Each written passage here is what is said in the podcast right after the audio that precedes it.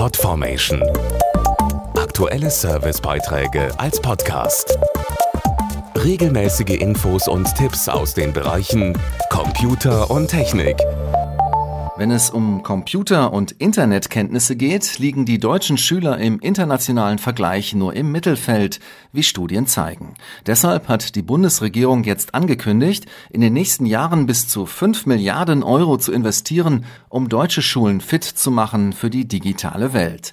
Ziel ist hier das digitale Klassenzimmer. WLAN, Internet, Tablets und Laptops, all das ist nötig, um die deutschen Schulen digital fit zu machen. Das sichert die Zukunft und schafft auch Chancengleichheit, sagt Renate Radon, verantwortlich für das Bildungsengagement bei Microsoft, dem Initiator des digitalen Bildungspaktes. Die digitalen Technologien erleichtern den Zugang zu Information und Wissen und dadurch erhöht sich natürlich die Chance der Menschen auf Bildung und auf beruflichen Erfolg. Die Lehrer können gezielter auf die Bedürfnisse der Schüler eingehen und sie individueller fördern und damit wird der Unterricht lebendiger und interessanter. Trotz dieser Vorteile setzt aktuell fast die Hälfte der Lehrer keine digitalen Medien im Unterricht ein. Neben einer besseren Ausstattung der Schulen brauchen wir vor allem eine bessere digitale Ausbildung im Lehramtsstudium und in den Weiterbildungen.